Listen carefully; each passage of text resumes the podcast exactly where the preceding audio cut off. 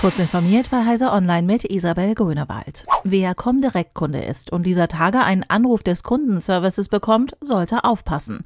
Momentan geben sich Betrüger als Mitarbeiter der Bank aus und versuchen Opfer zu einer Überweisung zu überreden. Vor der Masche warnt die Bank im Kundenbereich. Ein Leser hat sich mit weiteren Details an Heise Security gewendet.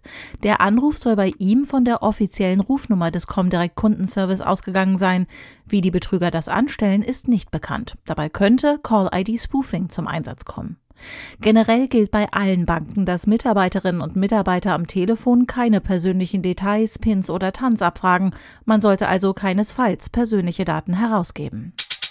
Gute Rezensionen für eigene Angebote, schlechte für die Konkurrenz. Das bieten Vermittler wie AppSally und Rebatest. Amazon will nun stärker gegen solch unnatürliche Bewertungen im Onlineshop vorgehen und verklagt AppSally, Rebatest und PingJ. Sie sollen sich vor einem Gericht des US-Bundesstaates Washington verantworten. Amazon wirft ihnen vor, durch unfaires und irreführendes Verhalten ein Verbraucherschutzgesetz Washingtons zu verletzen, sich ungerechtfertigt zu bereichern und absichtlich in fremde Vertragsverhältnisse einzugreifen. In seinen Geschäftsbedingungen versucht Amazon durch Anreize veranlasste Rezensionen zu untersagen. Die Medienberichte in Israel zur Nutzung der Pegasus Spyware gegen Bürger und Bürgerinnen des Landes waren falsch. Davon ist das Justizministerium des Landes nach einer internen Untersuchung überzeugt, deren Ergebnis nun vorgestellt wurde. Von den 26 Personen, die laut den Artikeln mit der Spyware angegriffen worden seien, seien nur drei tatsächlich als Zielpersonen ausgemacht worden. In diesen drei Fällen lag auch eine richterliche Erlaubnis vor.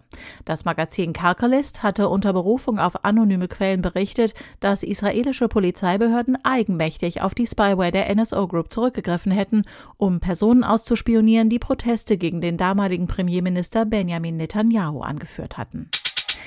Apple scheint in diesem Jahr zu planen, große Teile seines Rechner-Lineups zu überholen. Davon geht zumindest die Nachrichtenagentur Bloomberg aus. Demzufolge sind nicht weniger als sieben neue Rechnermodelle bei Apple für das Jahr 2022 vorgesehen.